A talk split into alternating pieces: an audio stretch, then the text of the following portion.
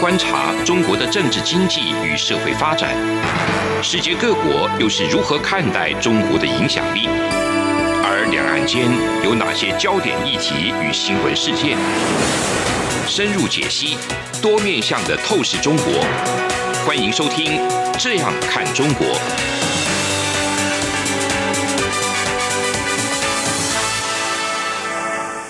各位听众您好，我是主持人张振林。您现在收听的是中央广播电台《这样看中国》节目，张振霖时间。今天我们节目要谈的一个主题是中国两会哈，在日前结束。那这一场政治大败败，除了我们大家关切、比较关切的两岸的关系之外，另外它在国际上面的一些影响跟讯息的部分。那我们是不是也从这两会里头的一些相关谈话来做一些解构跟解读？那我们很高兴今天邀请到两位来宾，一位是这个徐红新徐老师啊，那一位是董思琪董老师哈，两位老师来跟我们来做一些相关的一些分析结构。我先请教一下哈，这个徐荣新徐老师哦，就是说，其实，在两会。当中哦，这个中国的外交部长哈王毅，他其实有在针对中国外交政策跟对外关系的一个题目上面，他有做出一个呼吁了哈，就是说他提到说希望美国要严守一中原则，然后也讲到说两岸统一是必然的等等哈。那在这样的一个场域里头啊，王毅做这样的一个宣示，当然他自己还是讲说这个一个中国是中美关系政治的基础了哈，不可逾越的红线，讲得非常的一个强硬啊。那说中国政府在台湾问题上面没有妥协的余地，没有退让的空间等等。那这样子的一个状况跟氛围下，那当然美国这边也有白宫发言人哈，也有做一些回应啊，当然回呛回去说，你不要一直只是在讲这些你自己的红线的或你自己的一个立场的问题，你自己。面对问题，你还是不能够去逃避这个责任一个领域哈，所以两边在互相喊话，然后感觉上呃一条线还是一样，就画在那里，然后呃会议会也开完了，话也讲完了，两边还是一样的立场都没有改变哦。那这样的一个氛围跟状况之下，到底那未来两岸哈，就包括美国的一个关系加进来的话，它可能会是一个什么样的一个发展？是。和各言而至，哎，这个美国他一定要强烈的表态，对，说这个你说的这个一中原则，哦，这个是你说的，但是美国呢，坚决的。彻底执行这个所谓的一中政策，对，所以这个一中政策跟一中原则的这个定义的确非常大的不同。现在我相信现在整个台湾社会大概也都很清楚的理解到，哦，对，那国际社会也也都非常的清楚理解。那最有意思的是什么呢？两会呢是在三月五号开议嘛，哈，嗯，可是呢，这个三月四号抢先在前一天，美国的这个国务卿布林肯他就先先来一场。第一场的所谓的外交政策演说，那它里面都特别提到说，中国是美国二十一世纪面临最大地缘政治考验。那他进一步解释说，中国其实是对全球政经秩序构成严重挑战的国家。嗯，这个是布林肯他在三月三号三呃，应该是说我们这边三月四号哈，呃，美国时间三月三的时候，他特别有提到，嗯啊。不到几个小时之后呢，换美国总统拜登，他发表了一个这个国家安全战略指南。那他这里面也特别提到，就是美方将支持台湾这个最主要的民主政体啊。那特别是有关经济安全，把台湾视为关键的这个经济安全的伙伴。嗯，所以从这个角度去看，就可以知道说，以后我们所看到的两会，嗯，中国还是一样采取非常。坚定的这个所谓的一中原则的立场，我们看着这个王毅的发言，哦，大概就可以一目了然。只是说，从这互相之间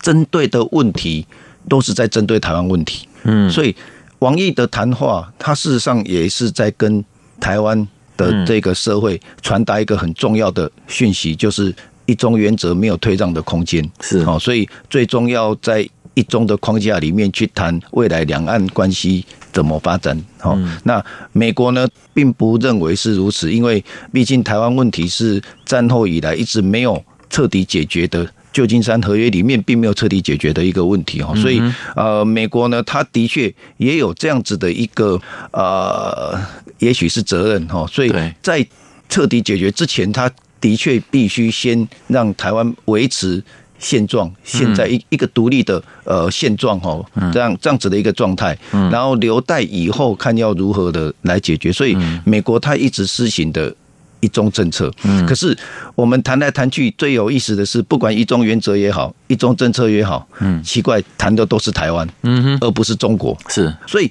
这应该是要回到原来事情的本身，应该是谈到中国的问题才对，怎么会跟台湾有关系？那显然这个两岸关系就呈现非常多的定义，哦，可能在呃李登辉。前总统时期就变成国与国的关系，是啊，甚至于说，呃，两岸关系可能是一个经济交流的关系，甚至于说，现在民进党执政时期可能出现了一中一台的关系，嗯，所以它有很多面向可以解读哈。那当然时间关系，我没有办法很深入的去去探讨，但是我们可以理解到说，不管是一中原则还是一中政策，原来应该讨论的是一中问题，对，这才对的。那但是它它居然牵涉到的是台湾，那台湾问题为什么会挂上这个中国问题之上啊？嗯，所以这个是应该要更要去厘清跟理解的部分。但是我们如果回到这个美国的作为，他在三月十号拜登特别发布的这一份国家安全战略指南，他就是明确的在告诉中国啊，在有关台湾问题呢，你的一中原则其实并不在他们的。考虑之内，他们他们所采取的就是非常彻底的一中政策，嗯，好，是这样子的一个架构。当然，拜登他也在这一场国家安全战略指南的里面有特别也提到说，未来也会协助台湾，可能在这个维持自自卫能力或者是经济方面，哈。那最重要的是，最近大家都在讨论的是那个半导体的问题，嗯，变成半导体是台湾的护国神山，对，然后美国也抢着要。嗯，那日本也抢着要，全世界都抢着要。结果对德国也也不要说拜托了哈，德国也来说，哎，是不是台积电的这个晶片是不是也可以？优先提供？哎，也就是说，现在已经变成台湾最有利的外交的一个方式呢，居然变成是半导体外交。嗯，那这样子的一个角度，我们可以看得出来，其实台湾现在手边可以操作很重要的一个利器，嗯，哦，这个半导体。反过来可以，可能可以跟其他的各个大的国家，包含比较支持台湾的美国跟日本，可以要求他们，可能可以跟台湾做一些，即便是非官方的一个呃方式，但是可以做更密切的一个交流。那我所知道的，像日本方面，他们其实就一直非常关心台湾的安全，因为台湾的安全。也非常的影响着这个第一岛链，好，那第一岛链是美国的概念呢，对，但是从日本的角度看，是日本是西链呐，海上生命线的问题，所以这两个概念虽然是重叠，可是如果拆开两个国家来看的话，其实日本反而更关注到台海的安全，嗯哼，比美国，嗯，因为它直接影响到了。日本的国家安全问题，地缘上的关系，哎，对，就是地缘上的关系。所以，呃，我们可以理解到说，一年多前，这个张忠谋已经讲到，对，说半导体是有关系到这个地缘政治，没错。对，这张忠谋是何许人也？他他是完全的这个科技人，对，会讲到地缘政治，这是非常国际关系的一个 一个一个关键词。所以你就可以想见，也很深入啊。对，而且我认为他根本在那个时候就已经透露了很强烈的信息。只是他当时候不能说，因为他对市场的整个状况最了解了，是因为他整个在操盘的一个人。那其实包括晶片的一些问题，那。呃，也不只是说政治啦、外交上面的一个附带价值了哈。那最重要的是在经贸上面哦。其实，在经贸上，因为台湾有一个晶片、台积电这样一个产能的一个优势，是啊，先进的一些制程，未来对台湾在参与国际贸易，或者说台湾参与国际贸易组织等等的一些合作哈，会有比较有分量的一种发言权，或者说一种主导的一个地位了。这是一个。非常呃，对台湾来讲非常有利的一个状况。好，再回过头来看一下两会开会结束之后，那在国际议题或者说，其实后来也是比较偏向在中美关系上面这一层。是。那中美关系讲到也会涉及到台湾或者是新疆啊，或者是西藏的一个整个人权的问题等等，还有香港哈。那这个部分就是说，最近也有一个讯息哦，就两会之后呢，那个美国白宫最近也宣布了说，这个国务卿啊布林肯这里要去这个日本跟韩国来做一个访问。对，那访问完之后，可能会在这个阿拉斯加这里开一个。呃，类似一个外交高层的一个级别的一个会晤，那可能就会由这个布林肯跟那个白宫的顾问、国安顾问苏立文，啊，苏立文他们会去跟这个中共中央政治局长这个杨洁篪哈，还有外交部长王毅做一个会面。对，那这个会面。当然，现在我们看起来好像那个中国那边也有一些做一些比较大的一个宣传，或者说有一些期待的声音出来。是是是。那其实外界的一些观察可能觉得这是一个开始，就那个从川普之后，哦，川普跟中国这样拔枪对干的那个不愉快的一个状况之后，那拜登上来之后，也许两边的会谈慢慢就恢复。但是会谈的一个会晤，可能是不是一种？目前看起来还是一个形式而已。那到真正会有所突破，恐怕也没这么快，或者说要有决定性的一些让步，或者说一些谈判等等哈。那这部分事情你是怎么看？当然，就顺着刚刚徐老师的这个论点哈。嗯。那当然，布林肯的这一个外交政策演说出来之后。这个八大优先出来，其实也正对的这一个在中国两会的时候，嗯，这个王毅在记者会之中呃所提出来的一个论调哈。那王毅当时提出的论调当然是这个一中原则啊，是维持台海两维持这个稳定，也是美中之间的很关键的这个重要之处啊。但是相对于来看，美国现在的确哦是把这个中国视为二十一世纪地缘政治里面最重要的一个挑战者了哈。对。所以我们可以看到一个很明显的一点呢，布林肯他所提出来这个八大这个优先这个事项，事实上啊，他虽然说表面上是对外，但事实上是内政的问题。嗯嗯，我们可以看到是一个呃外交是内政的延长啊。那不管是防疫，不管是经济啊，不管是移民啊，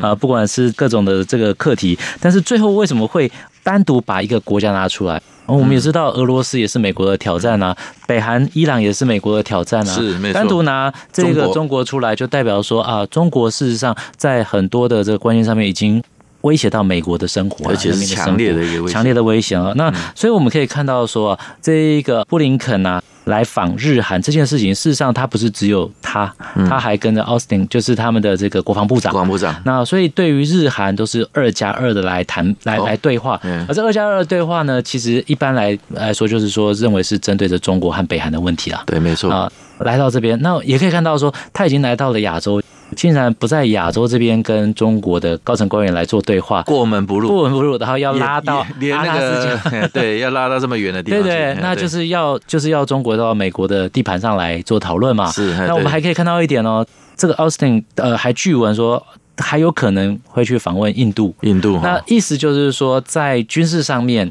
这个美国还是会想要用这个四方的这个会谈的这种方式来做对于中国做围堵，嗯，然后在外交整个印太地缘的一种对对一个变动嘛。然后另外一个是还有这个美韩的这个这个军费问题解决了。那个美日之间这个防卫的问题在做讨论的同时，那事实上意有所指的就是针对着北韩和中国啊。对，那从这样的角度来看的话，我们也可以发现到一点哦，就是美国对于中国是有防备之意。另外一点是说，即便要进行对话。这个对话呢，基本上是没有一个设定议程、设定一个目标、设定一个最后的结局。嗯，所以回过头来看，我们就可以看到说，美国现在的重点是先拉拢盟邦，嗯，先拉盟友，而他真正要去防止以及去围堵的这个对他的挑战者就是中国。看起来也可能会是先前这个像徐老师讲的很严格而治哈。那节目进行到了，我们先休息一下。这里是中央广播电台《这样看中国》节目，节目稍后回来。从两岸、国际、历史文化与财经等角度透视中国的《这样看中国》节目，每周一到周五晚间九点三十分到十点在中央广播电台播出。如果您对《这样看中国》节目有任何收听想法或意见，欢迎寄信到台北市北安路五十五号，也可以透过电子邮件的方式。节目有两个信箱。二零二零 at rti 点 org 点 tw，或是二零二零零二零三 news at gmail.com。再次谢谢听众朋友们的收听与支持，请持续锁定每周一到周五晚间九点三十分到十点播出的《这样看中国》节目。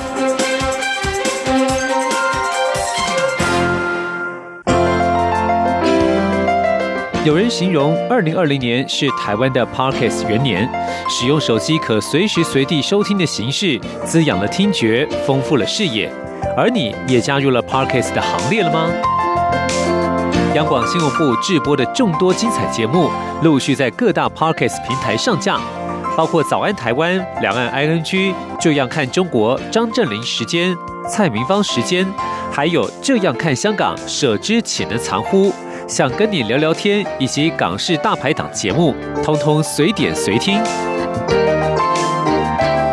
欢迎透过 Sound 声浪平台搜寻央广节目名称，就可以收听到精彩的央广新闻节目。快拿起手机，让我们在 Podcast 平台相见。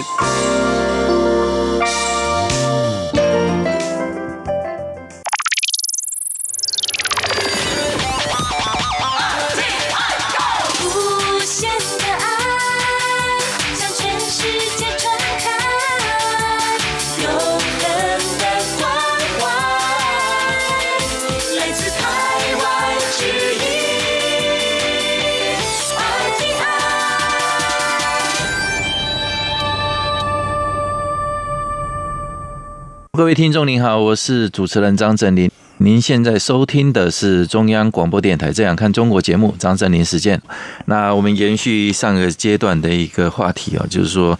拜登上台之后啊，那现在开始看起来中美的一个高官哈，可能要首度来做一个面对面的一个会谈，可能是由这个。美国的一个国务卿布林肯跟国家安全顾问苏利文哈来对上这个中共中央政治局长这个杨洁篪，还有外交部长王毅哈这样的一个组合来在这个阿拉斯加哈可能会来做一个会面。那这部分那到现在大家就很关切了，就是说，因为如同这个董老师先前提到的哈。因为在这样中国跟美国的一个高官会晤之前，其实美国跟这个日本、韩国哈先去做一个走访，带着他们的国防部长啊，要做一些可能跟军事哈外交上面的一些合作的一些议题的一个会商。那另外，美国还会跟日本、印度、澳洲举行这个首领的四方会谈的一个领袖视讯高峰会议等等。那这样的一个。议程或者说一个行程的一个铺排，还有它的一个象征性的一个意义啊。那美国终于同意了跟中国来做一个第一次的拜登政府跟习近平政权的一个交手啊。那但是主场是拉回美国的阿拉斯加等等。那这样的一个政治上的一个意涵或者意义，显然是有点不太一样哈，有它特殊的一个意义在里头。那这部分红星是怎么看？在谈论这个话题呢，事实上，在三月十二号，他们就是在跨四国首场第一次的这个领袖高峰会哈，就是这四个国家呢，他们要讨论的话题呢，简单来说有三个部分哈，一个是如何处理这个现在疫情 COVID-19 的问题，然后这还有这个疫苗生产的问题。另外一个就是后疫情时代之后呢，那要如何恢复这个经济经济上的一个秩序哈？嗯，那另外一个当然对应中国。那我们显然可以理解到说，在这一场高峰会这个会谈虽然只是视讯，可是它的意义非凡，就是四位领导人的对谈之外呢，很明确的讯息在传递给中国哦，就是说美国、日本、印度跟澳洲的一个。准结盟哈，准我只能想准结盟的态势呢，是为了要对应中国的崛起跟威胁，这个是是毋庸置疑哈。那这个刚刚董老师也提到，这个二加二会谈，布林肯国务卿还有那个奥斯汀国防部长要联袂啊来到这个亚洲，首场先跟日本，然后跟韩国对谈哦，这个有关二加二的问题，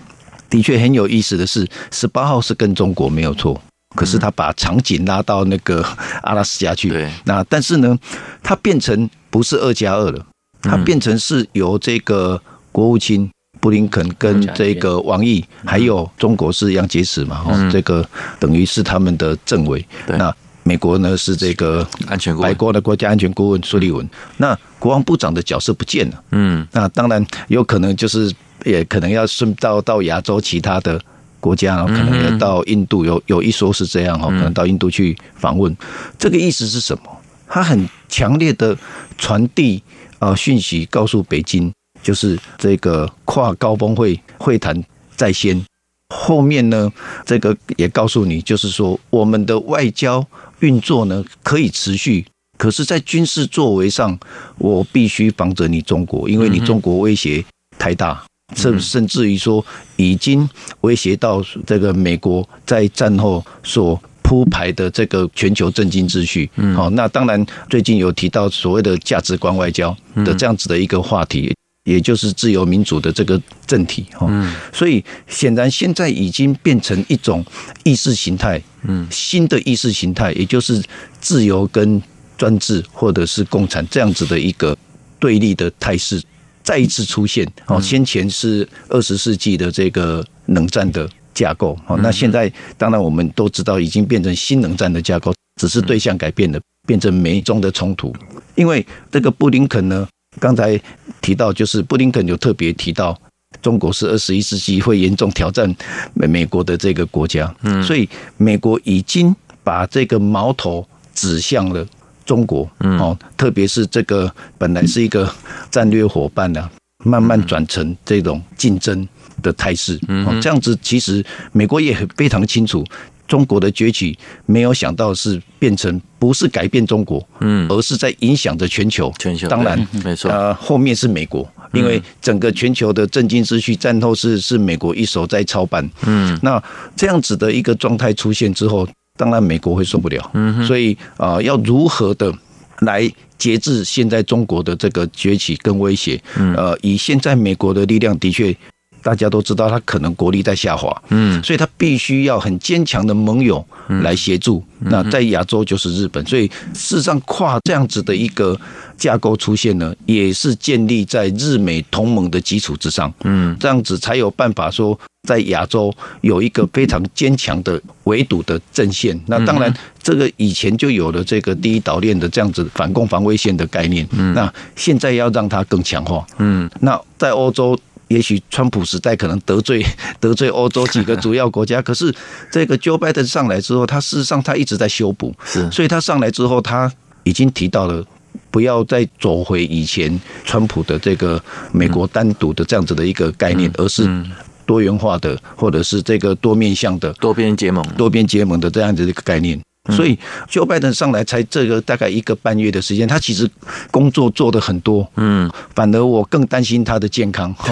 对对对，反正所以这样子的一个看法哈，也许很有趣，但是的确我们还得必须注意到 Joe Biden 他的一个状态，他能不能很坚定的持续现在的一个路线，因为我们都知道。本来在竞选期间，他事实上是非常反对走川普路线。可是事实上，对外美国对外政策好像大部分都继承下来，是一时半会并没有特别的去做一个太大变化。太大变化是是是，的确是如此。OK，那个徐老师也是忧国忧民，忧到 呃每年美国总统都要特别的 担心一下。OK，好，那我们再回过来后来看啊，就是说其实。美中关系，然后或者说，呃，因为拜登政府其实也上台之后，很多的一些做法，哦，也让大家有一些疑虑，或者说有一点觉得会有点紧张，哈，就是说，好像他跟川普的做法已经不一样，川普真的是对中国非常的一个强烈的一个对抗，哦，那这样的一个一个局面，会让大家觉得说，好像这样。对台湾就比较友善，或者对台湾比较好。那到底美中台的关系是要变成这样子，是一个比较良性呢、比较健康的一个走法吗？还是说由拜登来操盘的这样的一个模式，就是可能会跟你和和谈谈，然后但是也是有一些底线、一些立场会把它维持住哈。像这个感觉起来不像川普这样处处去抵制中国，但是对于中国的态度还是很相当的暧昧了哈。那请教一下董世喜董老师，美国智库的一个研究员格莱伊相当有名气了，就是在两岸的一个部分，他也有解读这个拜登政府对目前中国的一个策略跟做法，他是说。拜登对中国的一个态度，其实是希望中国去遵守一些规则，然后跟美国企业能够在平等的条件下来做一些竞争。那同时，美国也是鼓励海峡两岸重启停摆五年的官方对话了哈。嗯所以他要台湾人不要去担心台美的一个关系。嗯但是中国好像也不会是如他所说的一个分析，或者说他的预期说，比如说两岸的一个对话，从这次两会的一个。结束，或者说他传达的一个讯息来看，这个部分好像也没有这样的一个状况。是，那到底会是怎么样的一个走向？是我个人的观察是这样哈。那对于台湾来讲，比较重要一点是这个美台之间的关系啊，台美之间的关系哦，它绝对不能是美中关系之下的副产物。是，也就是说，呃，我们现在看到一点呢，这个这布林肯呢，他回答记者的提问的时候啊，明确的承诺呢。就是会去推动台湾参与这个 WHO，邀请台湾参加拜登呃总统所主办的民主峰会，然后同时也会进行这个美台自由贸易协定的这个讨论了。那从这边的话，我们可以看到说，虽然呢这个川普总统下台之后，美中之间处处对立的这个局面似乎有所转变。那拜登总统他的这个运作的方式，被人家认为还是。盟国结盟呢，以美国利益还是在前提，但是由盟国结盟，同时呢去讨论某些议题上面跟中国的合作的可能性，但是并不表示说过去啊在川普总统任内的时候，美台关系的台美关系的升温呃有所降温哦。那我们可以看到说，台美关系呢现在朝向一个正常的方向，因为他也直接提出来，台湾在防疫呢的问题上面呢，对于自己以及对于国际。那展现出一个很好的能力，也显露出了这个国际上面需要台湾的部分嘛。那加上之前我们提到的这个关于车用晶片呐啊这些问题的，所以我们可以看到说台湾是被需要的。嗯那这被需要其实后面反映的是各国的利益。那其实各国利益上面，如果说台湾对于各国来源是需要的时候，那台湾的安全就会被保障了。嗯那所以我们一方面被需要，那另外一方面我们如果能够被喜爱，那大家就更会对台湾来靠拢了。所以从这一个观点来看的时候。我倒不认为说，呃，现在中国会比在川普时期更好做操作，因为中国现在面对的是一个更去强调制度性规范、建制体制性规范的这个民主派的政府，而民主人权则是这个政府最重要的一个底线哦。那中国在处处上面做的事情，都会侵害到别人的主权、侵害到人权、侵害到人民主的状况之下，中国受到的这个限制可能会比过去还要更多。嗯嗯，这个其实。大家能够坐下来谈是一个好事了哈，就是说，但是你不要说设太多的一个呃，让人家无法遵守或者说根本做不到的一些条条框框哈，那这样子是根本就没有实质的意义哈。那好，节目进行到这里就告一个段落。以上是今天的中央广播电台《这样看中国》节目，好，谢谢，谢谢，谢谢。从两岸、国际、历史、文化与财经等角度透视中国的《这样看中国》节目，每周一到周五晚间九点三十分到十点在中央广播电台播出。如果您对《这样看中国》节目有任何收听想法或意见，欢迎寄信到台北市北安路五十五号，也可以透过电子邮件的方式。节目有两个信箱：二零二零 at。R t i 点 o r g 点 t w，